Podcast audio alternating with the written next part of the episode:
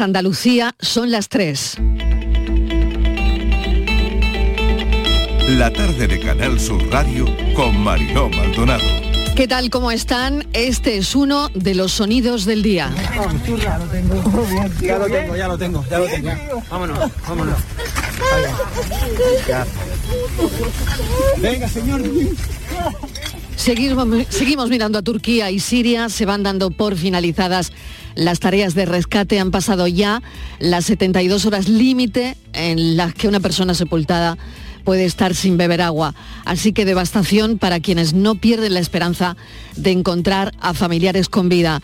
Un muy mal escenario se abre durante las próximas horas, pero hay un momento que es el que han oído que nos llena de esperanza. La UME ha conseguido rescatar a un niño, una niña, y hace unos minutos a su madre. Nos van a contar lo que se siente porque vamos a hablar con ellos. Nos han tenido con el alma en vilo desde que rescataron al niño y han podido salvar a la madre. No deja de emocionarme esa solidaridad que desde luego que sí mueve el mundo. Turquía, un país en estado de emergencia, los saqueos en comercios y viviendas ya han empezado a darse. El mayor desastre que ha vivido Turquía en lo que va de siglo.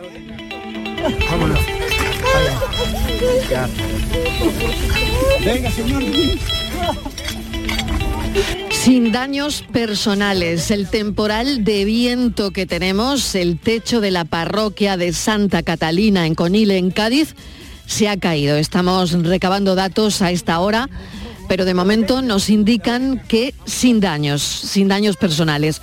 Parece que el fin de semana va a ser más estable, pero ¿quién lo diría? con la que está cayendo, con este viento, con el pronóstico. Mañana va a seguir el viento, pero eh, va a ir a menos. Temporal de viento en Andalucía y alguna tormenta que puede descargar torrencial en la zona del estrecho. Avisos a esta hora en Cádiz, Málaga, Granada y Almería suspendidas todas las conexiones por mar con Melilla. Y ayer por la tarde no hay barcos, no hay nada, que hay mucho viento y no hay nada. Tenemos que esperar a las 4 o hasta el lunes. Problema, mi madre la muere, morir toda la familia me esperando. Ahora vamos a ver si el barco no sé cuánto está saliendo. No, no sabemos. Bueno, tienes uh, el, el barco, me, me voy. No tienes eh, buscar algo donde dormir, uh, hotel o que le sea. Conexiones por mar suspendidas con Melilla, se han cerrado parques, alguna pista deportiva e incluso algún cementerio como el de la línea.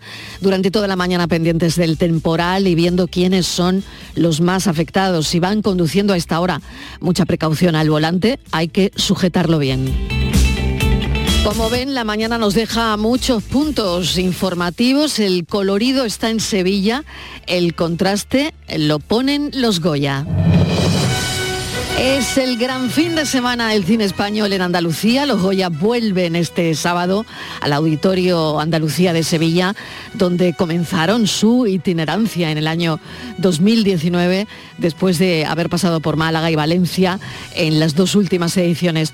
El Goya Internacional, que se conoce por segundo año consecutivo, será para la actriz francesa Juliette Binoche, por una trayectoria de cuatro décadas tras el experimento del año pasado en el que no hubo presentadores y aquello, la verdad para mí, quedó regular, este año la Academia de Cine ha reclutado a su actor más nominado, Antonio de la Torre, nominado en 14 ocasiones, la ganó en dos, y a la protagonista de la película más taquillera del cine español, ocho apellidos vascos, Clara Lago. Así que lo contaremos todo esto a las 4 de la tarde. Tras las dos denuncias por agresión sexual en la fiesta posterior a los premios Feroz el 28 de enero en Zaragoza, la Academia de Cine ha elaborado también para Sevilla un protocolo para atajar posibles situaciones similares en su fiesta posgala. A las 4 le daremos un repaso a todo con Manuel Bellido. Y en cuanto a música, se han anunciado las actuaciones de Pablo López, Israel Fernández y Natalia Lafourcade. Me encanta. Bienvenidos a la tarde.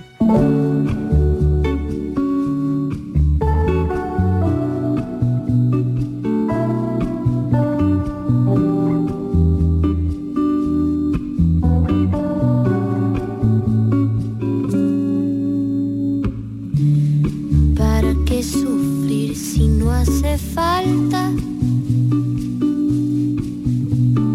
¿Para qué ser frío si el mundo nos hace sentir en casa? ¿Para qué dejar que todo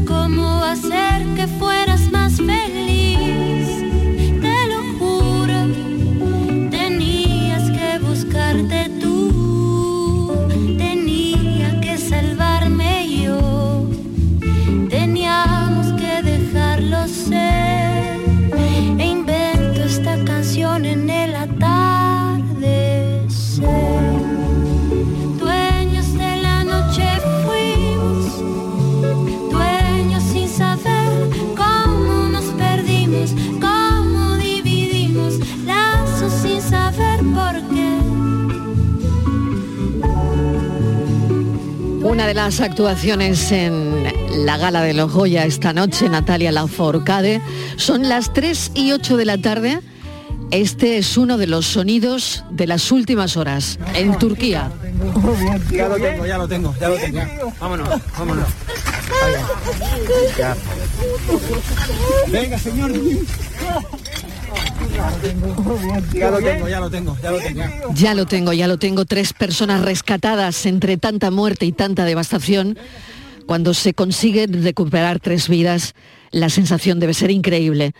Nos han llegado los vídeos a la redacción y queremos compartirlo con los oyentes. Unas grabaciones realizadas por miembros del equipo de la UME. Se puede ver ahí a efectivos de la UME sacando de entre los escombros a un niño pequeño que rápidamente es evacuado del lugar. En otro vídeo, un miembro de los equipos de rescate españoles que transporta a una menor envuelta en una manta térmica hacia el lugar donde se encuentran las ambulancias. Son esos momentos de luz entre tanta oscuridad. Capitán Ángel Saldaña, de la UME, desde el lugar del rescate de los niños y la madre. Bienvenido. Hola, muy buenas tardes. Bueno, ¿cómo ha sido? ¿Cómo ha ido? ¿Cómo ha sido el rescate? Eh, bueno, lo largo, complicado, todo el esfuerzo ha merecido la pena con, con llegar a ese fin de poder sacar a los dos niños y a la madre de ahí. Capitán. ¿Me oye? ¿Me Sí, sí, la cobertura sé que no es buena, sé que no es buena, lo, lo seguimos intentando.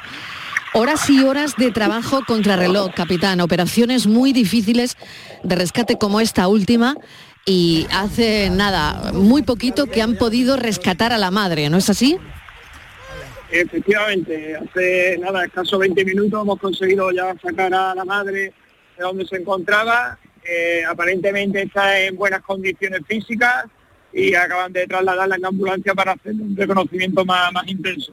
Pero bueno, es, es un milagro haber encontrado tanto a los niños como a la madre en ese estado tan bueno, después de cinco días. Sobre todo, capitán, porque es que eh, estamos ya, lo decía al principio, en los momentos límite donde Turquía ya da por finalizada las búsquedas. Bueno, nosotros continuaremos aquí hasta que nos dejen y siempre tenemos esperanza de encontrar a, personal vivo bajo los escombros. Eh, los huecos, los huecos de vida eh, son sitios que nunca sabe cómo, cómo pueden eh, hacer que las personas estén ahí. Hay huecos de vida que son más favorables, huecos de vida que, son más incompatibles con la vida. En este caso han sido muy favorables y, gracias y, gracias al cielo pues, hemos podido sacarlos de ahí. La sensación cuando, cuando vemos los vídeos ha debido ser increíble porque lo contaba hace, hace un instante, ¿no? Primero sacan al niño, después sacan a la niña y, después a la madre. No sé, capitán, si son miembros de una misma familia. Eh, sí, son madre e hijos. Eh, madre, una, una, niña de unos 6-7 años y, el hijo de, dos añitos. ¿Cuál es la situación ahora mismo? ¿Qué está visualizando en este momento? ¿Qué, qué ve? ¿Qué ve? Bueno, veo a, los componentes del equipo de rescate de la UME que, sigue intentando localizar a, alguien más en estos, en estos restos del edificio. Nosotros una vez que sacamos a, los que ya hemos localizado siempre intentamos eh, localizar a, alguien más por si, por si hubiera una mm. señal de vida que, que la hiciera continuar por, por donde vamos. Claro, y, sobre todo no lo sé cómo es el testimonio de esta madre, si da tiempo a que hablen con ellos o no, porque claro, em, sí que las personas podrían indicar si en ese momento eh, se encontraban más miembros de la familia con ellos, ¿no? Sí, intentamos preguntarle, de hecho nos, hemos estado comunicando con ella, ha pedido agua, ha pedido durante el tiempo que ha estado encerrada ahí, que tenía contacto con nosotros, eh, ella hablaba algo, por ejemplo, nos ha pedido un pañuelo para, taparse el pelo, nosotros pues, todo lo que podemos hacer lo, hemos hecho, le hemos preguntado si había más miembros de la familia, efectivamente nos ha dicho que, su marido también se encontraba y estamos pues en las labores de, intentar localizarlo. De manera que, capitán, ahora estáis buscando al marido, al padre de los niños. Intentando efectivamente, localizar a, alguien más de la familia. Les deseo muchísima suerte, capitán. Gracias con letras mayúsculas porque, bueno, es que no, es que no sé qué decir. Es que la verdad es que ante, ante tanta muerte, ante tanta devastación y que verdaderamente, bueno, pues hayan conseguido, eh, después de 72 horas de rescatar a tres personas, bueno, es increíble. Gracias, capitán, mucha suerte y ojalá puedan seguir encontrando a más gente con vida. Seguro que sí, estamos convencidos de ello y vamos a trabajar por ello. A por ello. A por ello, capitán. Gracias. Venga, señor. Absolutamente escalofriante. Han conseguido salvar a un niño o una niña, a su madre, miembros de una misma familia, y ahora lo van a intentar con el padre, porque saben que el padre está ahí. No saben si vivo o no, pero el padre está.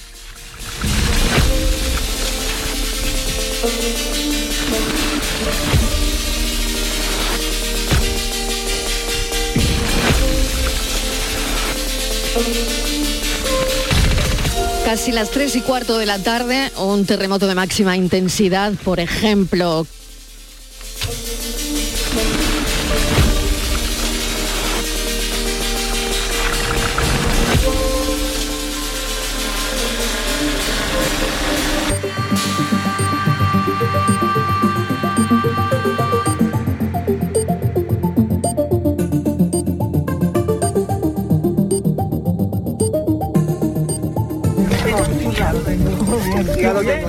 ya lo tengo. Vámonos, vámonos. Venga, señor. Ya lo tengo, ya lo tengo, ya lo tengo. Vámonos, vámonos. Venga, señor. Queremos seguir analizando la baja calidad en la construcción que agrava los efectos de un seísmo es lo que ha pasado en Turquía, en la Universidad de Granada, por ejemplo.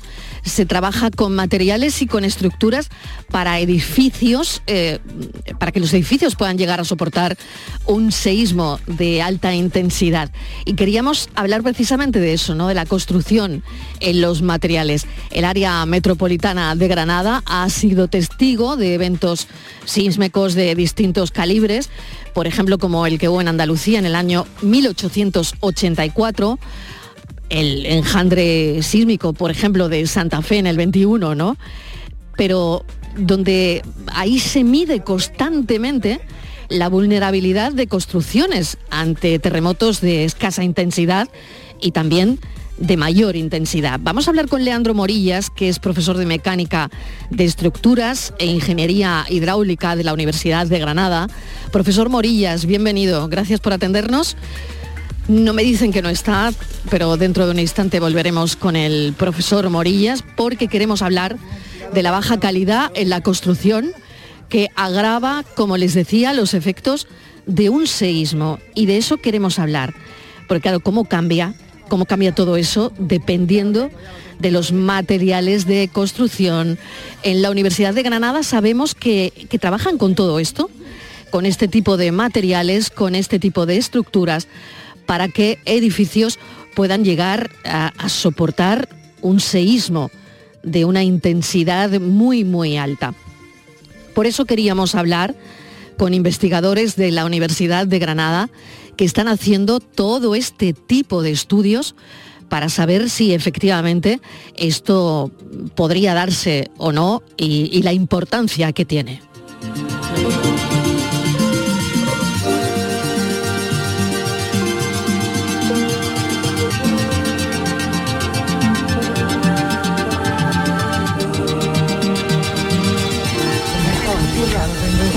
Ya lo tengo, ya lo tengo, ya lo tengo.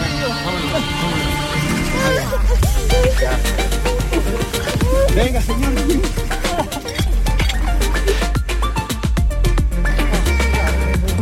Ya lo tengo, ya lo tengo, ya lo tengo.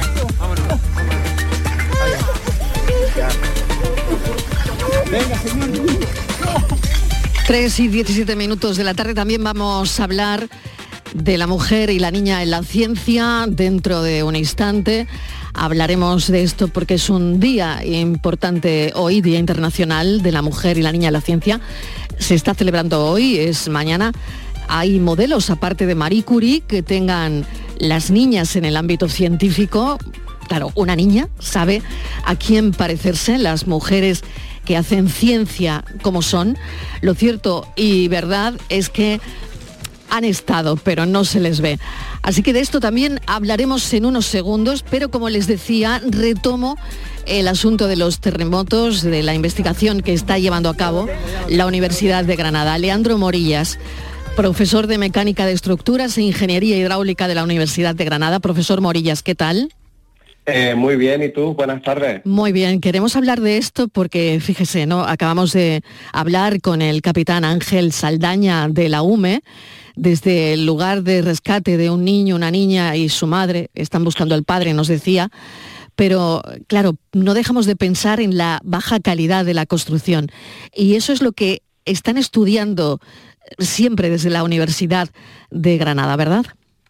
Sí, bueno, lo, de, Turquía ha sido una catástrofe de primer orden y, los datos preliminares que tenemos del terremoto eh, son muy, muy, muy intensos. No, no, no creo que, en otro sitio hubiera ido mucho mejor, pero, pero sí que eh, nosotros en general trabajamos en estructuras sismoresistentes y, y bueno, tenemos pues, una parte de trabajo numérico y otra parte de, trabajo experimental, que tenemos una mesa sísmica, un simulador de, terremotos y, trabajamos tanto en evaluación de, de edificios construidos, de viviendas, de edificios sanitarios, como nuevos dispositivos o nuevas tipologías que, puedan funcionar mejor con los terremotos. Todo eso es lo que se estudia y todo eso, por ejemplo, es lo que eh, está diciendo el presidente de Turquía que, va a arreglar, que ahora cuando reconstruya toda la parte destruida tendrá que ser con otra calidad de construcción. Claro, ya ha ocurrido lo que ha ocurrido, ¿no? Claro, en, Turquía de hecho ya llevan años en los que eh, hospitales o puentes eh, ponen sistemas muy avanzados de, protección sísmica. Pero, pero claro, al, final en, España pasa igual. Tenemos un número de, viviendas vulnerables o de edificios vulnerables históricos que se sabe que no van a funcionar bien por, la experiencia que hay de terremotos pues, en Lorca o en Santa Fe o en Estados Unidos y, que, que tenemos que renovar poco a poco y tenemos que mejorar, claro. En nuestro caso, en nuestro país, profesor Morillas, ¿quedan algunas estructuras que, sean de baja calidad en la construcción? Eh, por supuesto, claro, vamos, eh, de, baja calidad. O sea, eh, por ejemplo, en una ciudad como Granada, ¿no? que, hay muchos edificios históricos, hay muchos edificios patrimoniales que han sufrido muchas modificaciones y, bueno, que son de tapia, que son de, materiales poco tecnológicos, tradicionales. Y, luego también tenemos una bolsa de vivienda bastante amplia de, la autarquía y de la crisis del petróleo, ¿no? que fueron etapas en las que eh, España eh, tenía poco acceso a los materiales y, a tecnologías. ¿no? Entonces yo, en mi, opinión, sí que, sí que tenemos una cantidad importante de, viviendas vulnerables. ¿No se soportaría una magnitud como la de Turquía?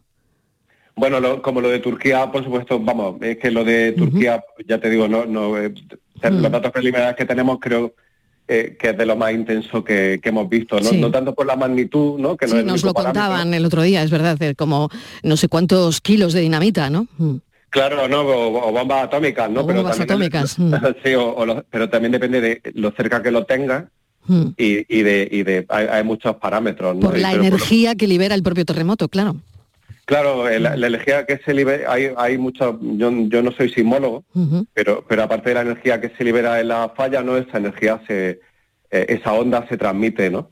Entonces, pues, pues depende de, los terrenos que tenga, hay muchos efectos locales que amplifican, que, que bueno, sí, eh, eh, son fenómenos muy complejos, desastres naturales que, que, bueno, como un volcán o como, ¿no? Que, siempre nos sorprenden, incluso en países con mucha tecnología como Japón, pues recordemos Fukushima, ¿no? Eh, pues al, final, pues, aunque haga una estimación de que un tsunami puede llegar a dos metros, pues eh, un día llega a dos y medio. Profesor Morillas, por eso hemos pensado en la importancia de estos estudios que se están llevando a cabo en, distintas universidades del país, pero sabemos que la Universidad de Granada se realizan este tipo de estudios sobre la vulnerabilidad sísmica de, las ciudades y sobre todo de la ciudad de Granada en este caso. ¿Cuál diría usted que, sacan de estos estudios mm, las principales conclusiones? Me quedo con una. Pues pues yo creo que la principal conclusión que tendríamos es que eh, no, esperamos un escenario de, pérdida de la seguridad como lo de Turquía, pero sí un escenario de, mucha pérdida económica y de pérdida de funcionalidad en los edificios, ¿no? que quedarían, eh, necesitarían reparaciones que lo harían inevitables, eh, inviables temporalmente. Esa yo creo que, sería un poco la conclusión de, que yo sacaría en el caso de Granada, sí, del área metropolitana. Leandro Morillas, profesor de Mecánica de Estructuras e Ingeniería Hidráulica de la Universidad de Granada, le agradecemos enormemente que nos haya atendido y nos haya explicado todo esto que, bueno, parece tan complicado, pero cuando se explica bien se entiende fácil. Gracias. Te lo agradezco, que pase buena tarde. igualmente. Ya lo tengo, ya lo tengo, ya lo tengo, ya lo tengo. Vámonos, vámonos. Venga, señor. 3 y 23 minutos de la tarde seguimos rescatando ese sonido del día. Nos eh, vamos a publicidad, hacemos una pequeña pausa y enseguida les hablamos de la mujer y la niña en la ciencia. La tarde de Canal Sur Radio con Mariló Maldonado. También en nuestra app y en canalsur.es. Segundas rebajas del líder Rapimueble. Vamos a por todas. Dormitorio juvenil 478 euros. Sofá cheslón 499 euros. Y paga en 12 meses sin intereses con todas las ventajas de Rapimueble. Más de 200 tiendas en toda España y en rapimueble.com. Ya llega la feria de abril. Vívela con Saimaza. Gana una experiencia completa en la feria comprando tres packs de café Saimaza y participa del 1 de febrero al 31 de marzo entrando en saimaza.es barra promociones. Saimaza, el café de los muy cafeteros. Oye, ¿qué haces? Pues aquí, rascando, cenando, buceando, montando en camello. Vamos aquí, disfrutando mucho. Rascas multiplicador de la 11. Multiplica tu premio y podrás ganar al instante hasta 500.000 euros. Gánalo rápido y disfrútalo mucho. Rascas multiplicador de la 11. Tomando el solecito. A todos los que jugáis a la 11, bien jugado. Juega responsablemente y solo si eres mayor de edad. Toda Andalucía y toda tu radio van contigo, cuando quieras y donde quieras. Porque la app de Canal Sur Radio tiene todas nuestras cadenas, con todos los programas que te gustan, las emisiones en directo y tus podcasts. En casa, en el trabajo, haciendo deporte, de compras, paseando. Descárgatela. Tienes todo Canal Sur Radio, Radio Andalucía Información, Canal Fiesta, flamencoradio.com y Canal Sur Radio Música para ti. Toda Andalucía y toda tu radio van contigo. Más Andalucía. Más Canal Sur Radio.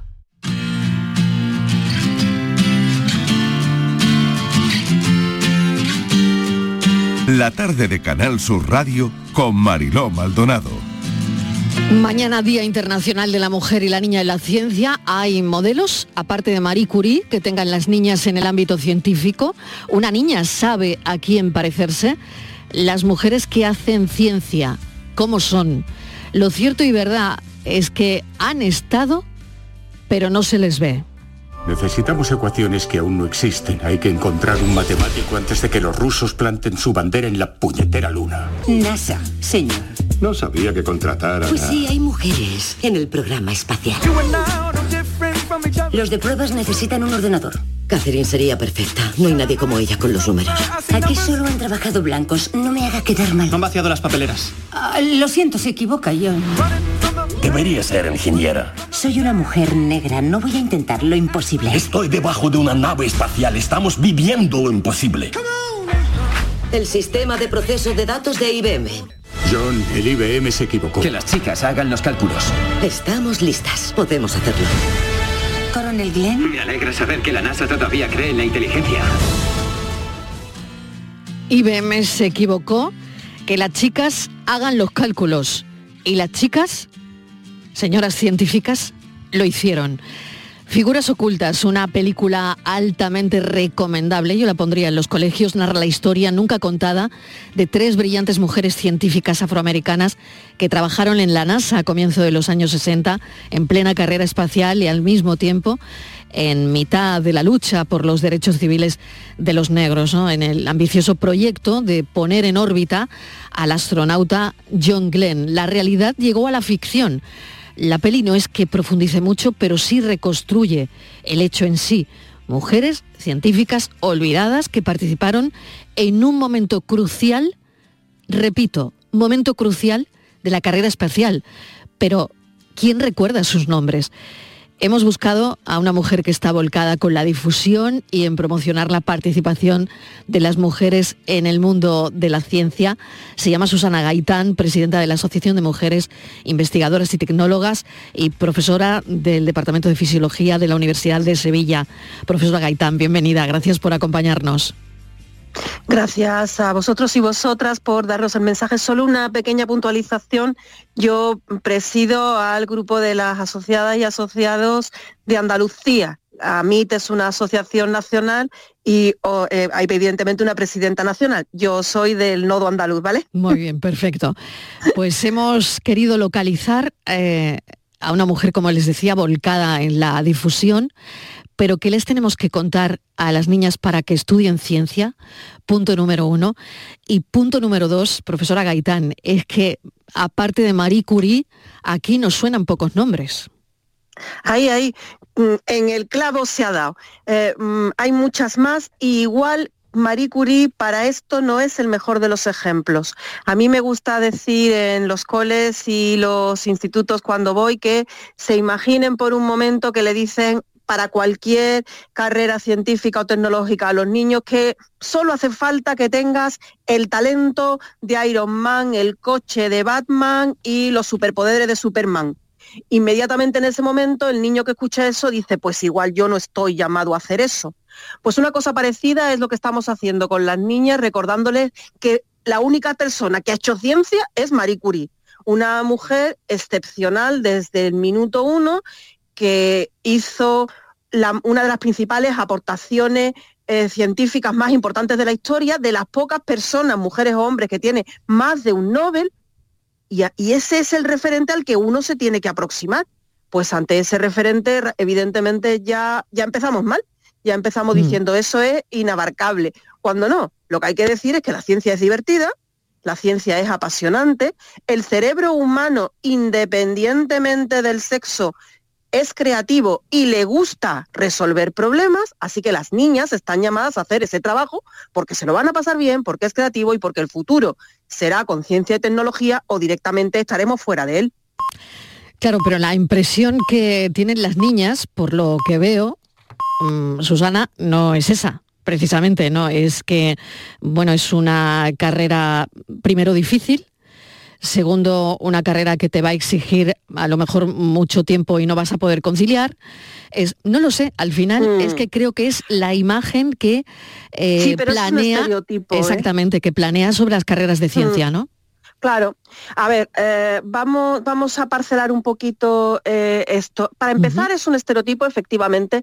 Lamentablemente seguimos eh, cada vez menos. Las familias cada vez ven más claramente que el mecano no, es- no tiene género tampoco y se puede de- regalar a un el mecano tanto a un niño como a una niña y que los cuidados tampoco son una cosa que vaya ligada al doble cromosoma X, sino que todo el mundo puede ser mimoso y cariñoso sin ningún problema.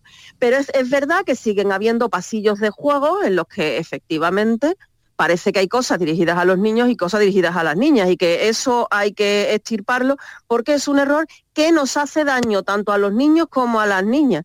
Porque, insisto, el cerebro es mucho más práctico que todo eso.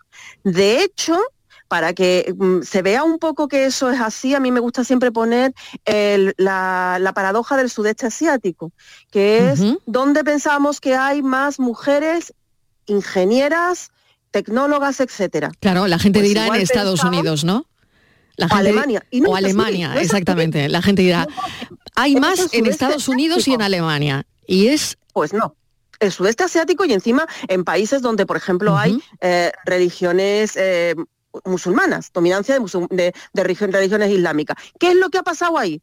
Pues lo que estoy diciendo, que como el cerebro no tiene ningún problema y las familias se han dado cuenta que es una forma de conseguir trabajo estable, etcétera, pues las han impulsado hacia las ingenierías y ahí hay muchas. Y eso es muy importante, este detalle es muy importante, que las familias mimen ese, ese talento, que las familias se den cuenta de que la tecnología es la vía de conseguir un buen trabajo, de conseguir una situación estable y eso me lleva al, al otro aspecto que has señalado que también es muy importante, una carrera hipersacrificada. A ver, hipercreativa desde luego, hiperhermosa por supuesto, que conduce al futuro también, si una carrera no es compatible con una vida personal, familiar y profesional equilibrada, hay que ir a una enmienda a la totalidad, porque eso no es sano, eso no es bueno. Cuando te dediques a cualquier trabajo, ese trabajo tiene que hacerte a ti mejor como persona, no esclavizarte. No puede ser que eso ocurra así. Sencillamente, si tu idea de que la ciencia es eso, es una idea equivocada y hay que replantearse cómo ejerces tu trabajo. Qué curioso me ha parecido el ejemplo que me ha puesto, ¿no? Cuando pensamos que habrá más mujeres estudiando ciencia en Estados Unidos o en Alemania, podría ser perfectamente, como dice, Singapur, donde hay más niñas estudiando ciencia que en Estados Unidos. Me ha parecido que es el titular de esta entrevista. Increíble, ¿eh? Increíble. Bueno, luego Es está... sorprendente, ¿verdad? Es Sorprendente. O sea, me- es- es sorprendente. como para, para hacernos mirar qué estamos haciendo malamente en los Eso países es, donde, donde la tecnología Claro, claro, totalmente. Y luego un 20% de los proyectos en investigación mm, están liderados por, por mujeres, pero son pocos, ¿no? Al final, cuando eh, la mujer estudia ciencia y tiene que investigar, ¿qué pasa ahí? ¿Qué pasa en el camino? Pues lo que pasa es que la ciencia no es más que un reflejo de la sociedad en la que, en la que nos encontramos. Efectivamente, de nuevo, ahí está la clave de todo esto. O sea, no vamos a descubrir la pólvora. Hay un techo de cristal y hay un suelo pegajoso. Hay una serie de estructuras sociales que siguen eh, lastrando las carreras de las mujeres. Un poco lo que estamos diciendo justo ahora. Tenemos que replantearnos qué estamos haciendo mal para que se pierda el talento femenino. Es que la sociedad entera debía ser extraordinariamente egoísta porque nos enfrentamos a retos demasiado grandes como para que la mitad de la inteligencia sencillamente se desperdicie. Eh, eh, la sociología tiene datos demoledores acerca de cómo funciona esto, que sería como una especie de tubería que va goteando talento a lo largo del desarrollo de las carreras científicas, de manera que se va perdiendo ese talento a lo largo de los distintos pasos en los que se progresa científicamente. De hecho, eso es lo que, lo que hace que la, persona que, moviliza la creación de la, en la ONU de la Declaración del Día Internacional de la Mujer y la Ciencia, Nisrin Hashemite, eh, empiece a hacer esta, esta, eh, este trabajo, esta movilización de concienciación, que ella, eh, por su origen, digamos, real, aristocrático, era una princesa de verdad, eh, accede a la ciencia y se va dando cuenta de que conforme va avanzando en su carrera va perdiendo a las mujeres y, se, plantea qué era lo que estaba pasando y lo que estaba pasando es que la ciencia, el ejercicio de la ciencia no más que un reflejo de la sociedad, una sociedad en la que no se está mimando el talento en femenino.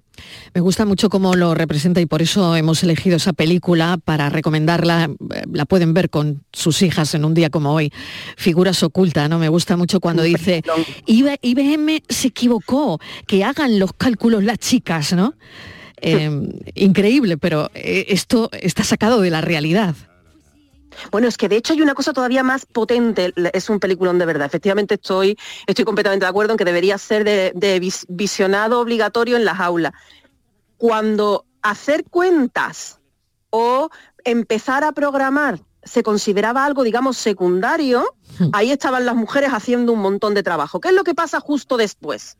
Lo que pasa justo después es que empieza la tecnología a tener una importancia vital, a haber dinero, a hacer negocio, a representar poder, y se desploma la presencia femenina. Claro.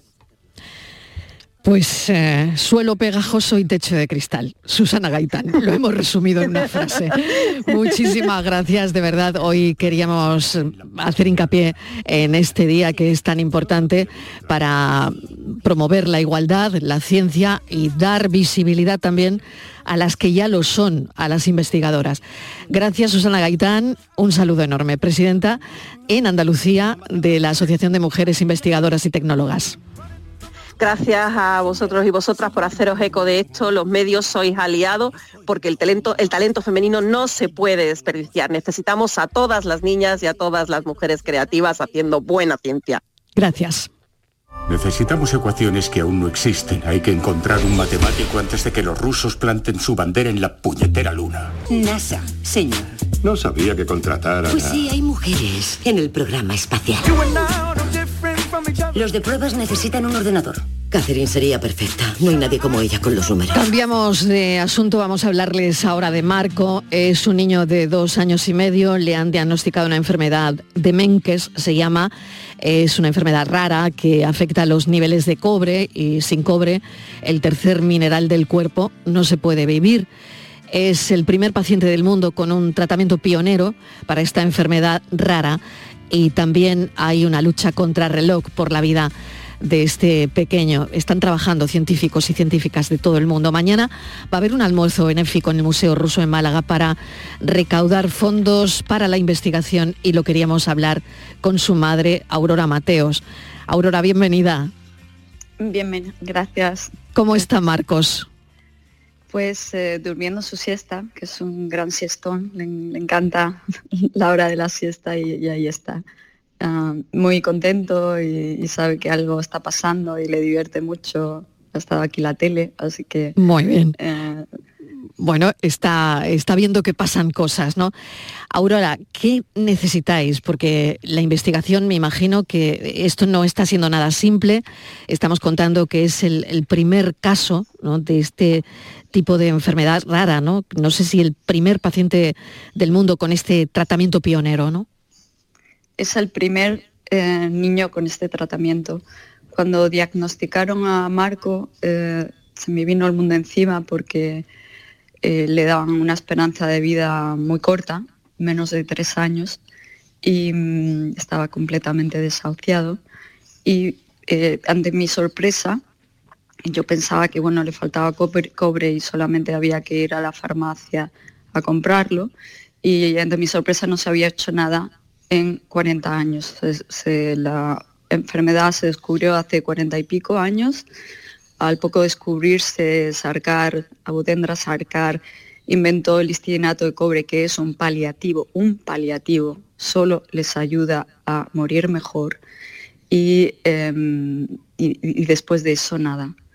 eh, esta situación me indignó tantísimo, aparte de, la locura que como madre supone eh, esta noticia y, y- y no podía soportarla y, y se movió con la ayuda de muchísima gente, pues eh, conseguimos que Marco tenga un tratamiento, primer tratamiento en 40 años eh, para, para su enfermedad. Se abre esperanza también para personas que puedan padecer este tipo de enfermedad. Solamente queríamos mandarte un saludo enorme que mañana va a haber un almuerzo benéfico en el Museo Ruso para recaudar fondos para la investigación y que seguiremos muy de cerca cómo evoluciona tu hijo y en todo lo que podamos apoyar. Pues aquí estamos, Aurora. Muchísimas, muchísimas gracias porque imaginaos una enfermedad en la que no se ha hecho nada en décadas, cuánto tiempo, cuánto trabajo hay por delante, cuántos desafíos se han, se han abierto y, y tenemos muchísimo, muchísimo que hacer. El, el tratamiento de Marco es solo el principio, nos queda una senda larguísima y, y aunque con orgullo estamos contentos de que va bien, pero queda todo por hacer. Gracias Mucha suerte. por vuestro apoyo. Mucha suerte, Aurora Mateos, y un beso enorme para Marcos, que está ahora mismo durmiendo su siesta. Gracias, un beso. Un beso, gracias. Nos vamos a publicidad y a la vuelta hablamos con los jóvenes de este programa que llegan enseguida, con muchos temas para comentar.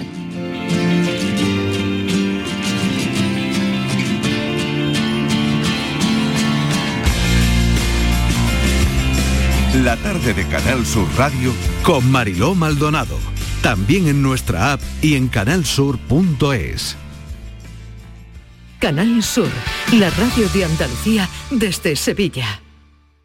Los guerrilleros, tapicería y colchonería en Utrera, a precios de fábrica. Colchón de matrimonio de 27 centímetros de grosor, lechos independientes, refuerzo en zona lumbar, cara de verano e invierno, valorado en 689 euros, ahora 299 euros. Sí, sí, has escuchado bien, 299 euros. Y por un euro más televisor LED de 32 pulgadas de regalo. Estamos en Utrera, carretera Carmona número 15 en Utrera, Sevilla. Entregas en 48 horas.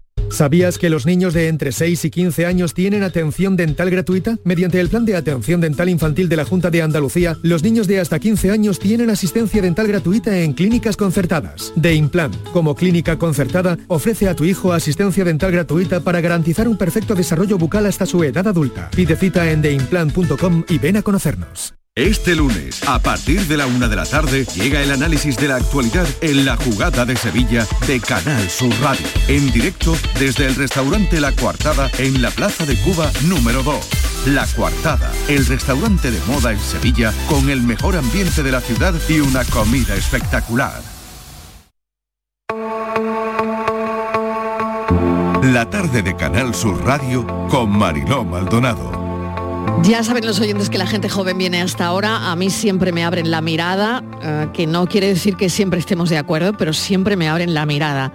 Mientras la inteligencia artificial parece que nos va a reorganizar el mundo, a mí me gusta que ellos vengan a la radio a contarnos cosas, una muestra de cómo avanzan las generaciones que vienen detrás de la nuestra, la de los baby boomers o la X.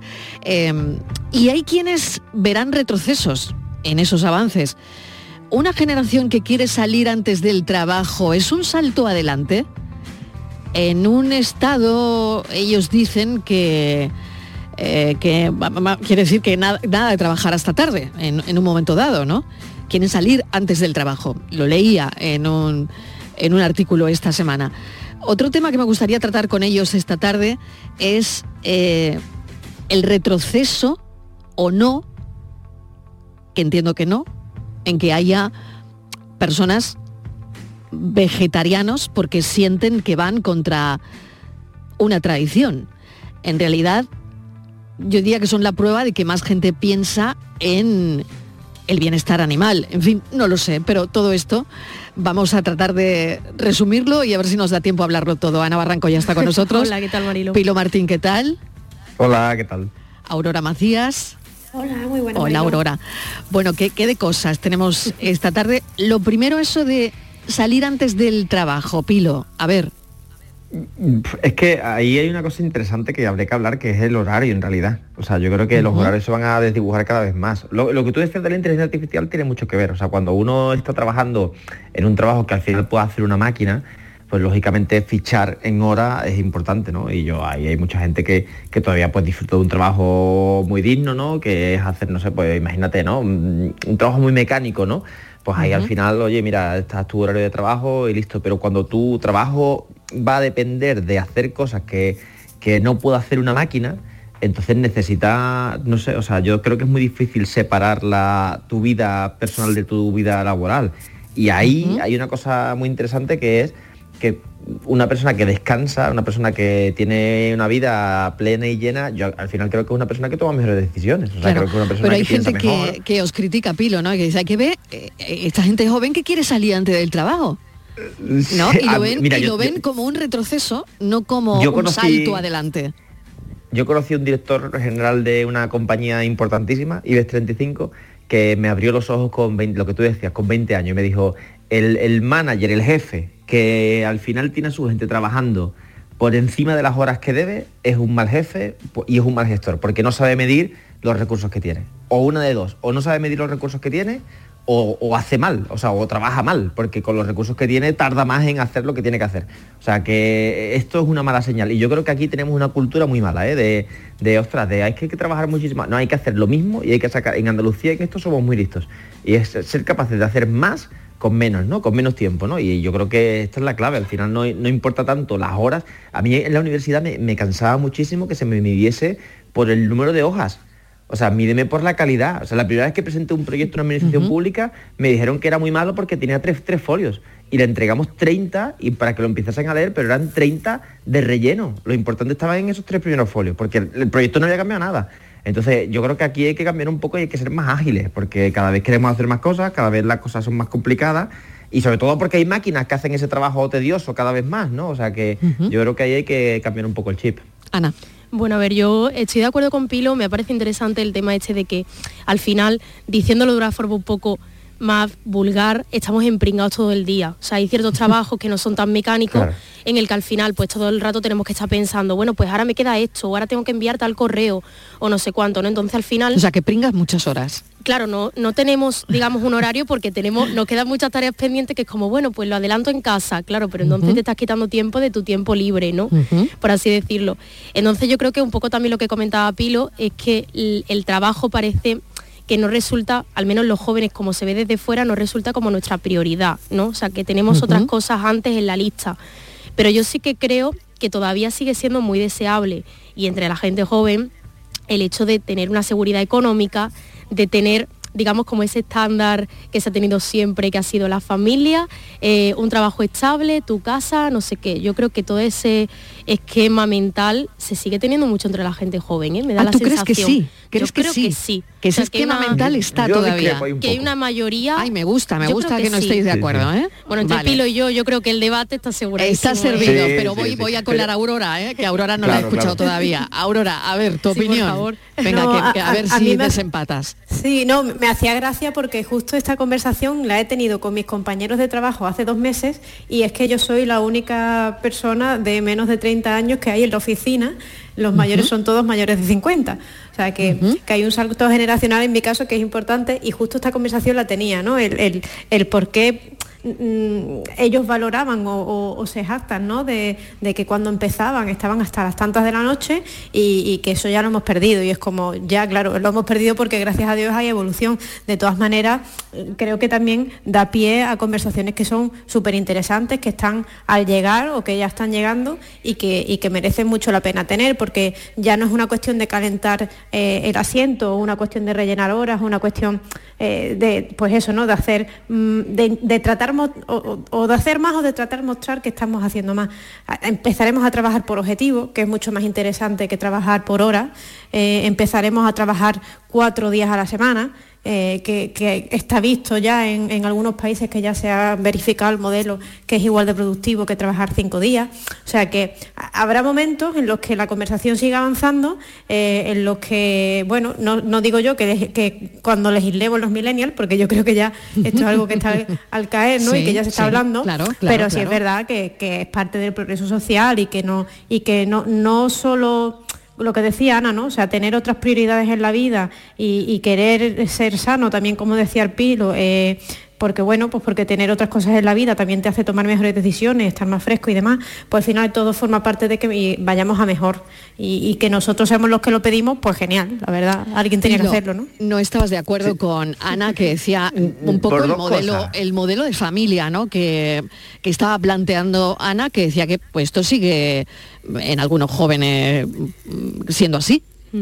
Claro, es que yo creo que lo primero que hay que romper es que sacrificio igual a horas. O sea, para mí sacrificio es entrega y es compromiso. Y yo creo que ahí la gente joven, eh, precisamente porque busca empleo, lo que decía Ana, ¿no? El empleo no es nuestra prioridad porque lo vemos de una forma como mucho más holística. Antes, es verdad que antes había empleos, ¿no? Y sigue habiéndolos, pero es que esos empleos van a desaparecer. O sea, empleos que tienen poco significado, en el que tú dices, bueno, pues, ¿qué, qué significado puede haber en el empleo? Pues tu- tus compañeros, tu grupo de empresa, tu gente, y hacías una vida en el trabajo. Y entonces podías estar echando horas. Pero ahora tú quieres tener un- una, no sé, un propósito, ¿no? Y, y en ese propósito ahí no es importante echar horas. Lo que decía Aurora es más importante es conseguir objetivos, es conseguir cosas, ¿no? Y, y no es importante tampoco el, el, no sé, el separar esta vida, el desconectar en el trabajo, ¿no? El decir, ostras, es que desconecto, con lo cual cuando dejo de trabajar, sigo en parte pensando, sigo en parte, no sé, alimentándome para cuando tenga que tomar decisiones, cuando tenga que estar en el trabajo, por supuesto, lo, lo que decía Aurora, ¿no? Este cambio va a llegar lento porque hay muchas profesiones que no pueden sufrirlo, pero es que esas profesiones van a tender a... No, soy catastrofista, ¿eh? no me refiero a que alguien que ahora mismo haga algo que pueda hacer una máquina eh, dentro de cinco años pierda su empleo, pero lo van a perder dentro de 15, 20 o 30 cuando esa persona se jubile y ya no va a existir ese trabajo.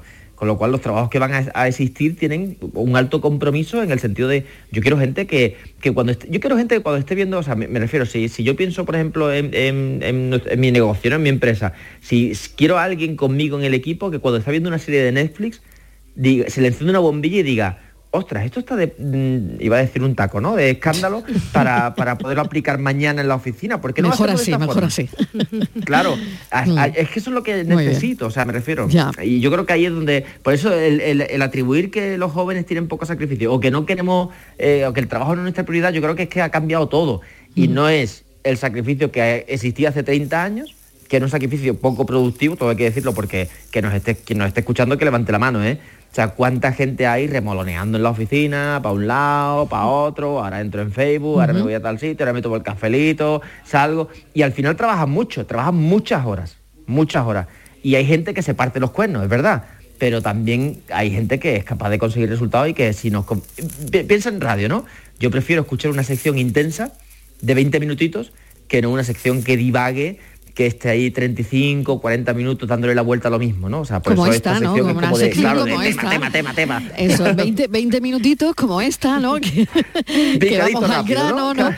Bueno, eh, quiero hablar de otra cosa ahora eh, que tiene que ver con eh, un vídeo que es muy viral ahora mismo, de lo más viral en redes, una madre que no quiere que su hija se disfrace de pescadora.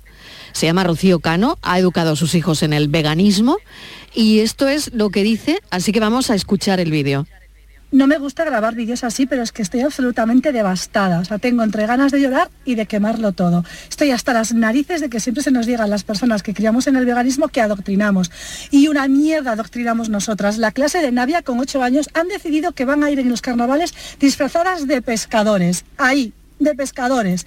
Le, le he dicho a la tutora que evidentemente Navia no va a ir de pescadora porque atenta contra sus principios morales y éticos. Bueno, pues que no, que es que tiene que ir y tenemos un problema si no va, porque claro, que todas tenemos principios morales y éticos, pero que hay una normativa en la clase. Así que ahora me toca pelearlo, escalarlo al equipo directivo. Bueno, de lo que a priori puede parecer simple, esto no lo es. Esto no, no es simple, es porque claro, yo me pregunto, ¿es un retroceso que haya mm, gente vegana porque sientes que van contra tu tradición? En realidad, bueno, son, son una prueba de que hay gente pensando en el bienestar animal, por un lado. Pero claro, esto no es tan simple. Esto que acabo de contar es una visión simplista de, de todo que de todo esto que me parece muy complicado. A ver. Sí, a ver, yo por ejemplo, comentando, yo creo que me parece importante primero comentar el vídeo. Hay una parte que a mí me ha chocado mucho, que es cuando ella dice, es que va en contra de los principios morales y éticos de mi hija. Bueno, a ver, De una esta niña de ocho años, ¿eh? Esta niña tiene 8 años, o sea, yo creo que es importante esto recordárselo a la audiencia, porque realmente no va en contra de eso. E- Esa niña yo creo que no tiene concepto, no sabe lo que es un principio moral, así de primera, ¿no? Con esas palabras. Va en contra, digamos, pues de esa de esa educación alimenticia ¿no? que le ha dado su madre, que es el veganismo.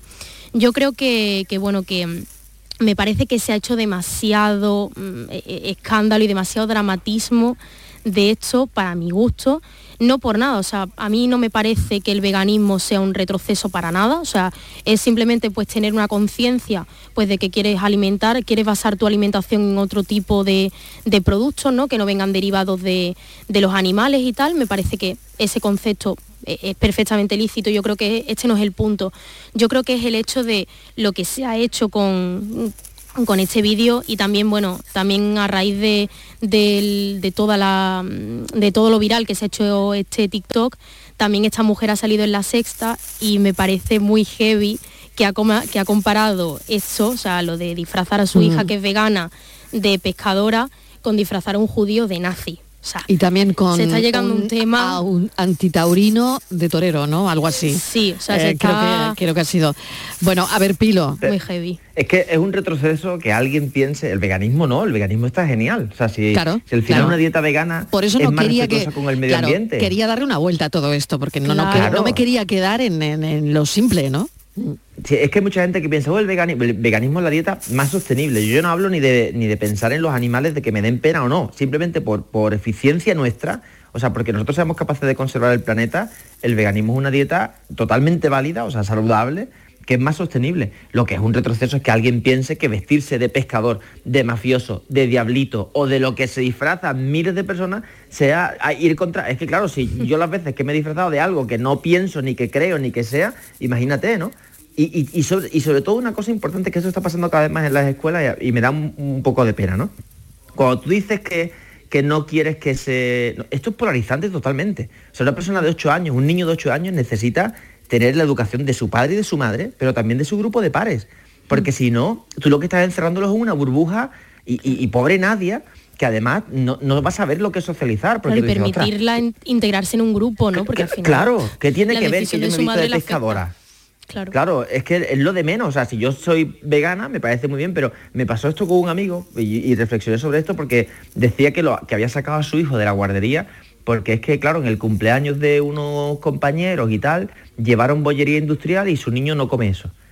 Y, y es- un problema que me afectó, o sea, que me, me hizo reflexionar mucho porque dije, ostras, si yo quiero tener un hijo en el futuro que quiero que coma una, una determinada dieta, es muy difícil en un entorno escolar social, pero es que lo importante es lo que pasa en casa. ¿Qué más da que tu niño, que tu niña en el colegio se come una magdalena por, o, en, o en un cumpleaños, ¿no? Vaya a una cadena de, de hamburgueserías. Es que eso es lo de menos. O sea, lo importante es que tu niño socialice, que, y, y esta, este discurso es, mm, bueno, un desastre absolutamente, de alguien que ha perdido el norte completamente, ¿eh? Dos Porque el minutos, argumentario- eh, Aurora, eh, también doy paso Sí, a sí. Aurora Pilo, discúlpame, venga. Es que Nada, no, dos que- minutos y quería saber tu opinión. Sí, porque me estaba encendiendo y yo ya iba, pobre Nadia, pobre Nadia. Bien, bien. Y vas a adoptar a esta niña, ¿eh? Ya te estaba Sí, viendo yo. sí. No, no, no. Pero ¿sabes qué pasa? Que estamos en un momento también tan complicado socialmente, nos pasaba antes con el, con el tema anterior, ¿no? O sea, estamos también en un momento de, de transición en, lo laboral y en la percepción de cómo vemos el trabajo, pero es que también estamos en un momento de transición de otras muchas cosas, ¿no? Y, esta es una de ellas. El, veganismo ha llegado para quedarse y eso yo creo que, que ahí no hay una discusión de si es bueno o es malo. La discusión está en la interpretación y, en, la, y en la lectura que tiene esto para la educación de esa niña, ¿no? Que, que- que tal como han dicho Ana y Pilo lo importante. Y yo ahí en cierto modo, y voy a llevaros la contraria, pero entiendo la postura de la madre. O sea, entiendo que si tú luchas por darle una cierta educación a, tu hija, eh, pues te moleste, bueno, no, sé si de ese modo y, en ese código, ¿no? Y de esa manera también de, publicarlo y demás, pero sí que entiendo que le moleste. Es como, no sé, si yo llevo, si yo estoy educando a mi hijo en el ateísmo y ahora le obligan a dar religión no hasta ese pero extremo, una cosa ¿no? Es pero que den religión o que le den pescado y otra cosa es que se vista de mm. pescador, otra cosa es que en el comedor diga que no una opción para mí, ¿no? Pero la entiendo perfectamente, sigue siendo un reflejo de algo contra lo que ella no está de, o sea, en lo que ella no está de acuerdo. O sea, que ahí tiene derecho al enfado. Ser puristas, Aurora al 100%, ¿cuántas clases tendríamos que hacer? Una por cada niño. ¿Cuántos grupos de amigos tendríamos que hacer? Uno por cada niño. Y al final acabaríamos viviendo en una en una urna de cristal, mm. donde cada uno para respetar la, identidad absolutamente, ¿no? Y todas las sensibilidades, pues no se le pudiese tocar. No, pero que por eso te digo que igual no es que igual no es este el debate. Oye, lo tengo que dejar porque me voy a las noticias, pero está muy bien este pero, que la debate. Gente siga en redes, que la gente siga en redes, que es el tema bonito. vale, vale, que bueno, en redes no, no va a faltar tiempo. Gracias a los Nadia, Vente a Cádiz a los Venga, me voy a Cádiz, que me voy para allá.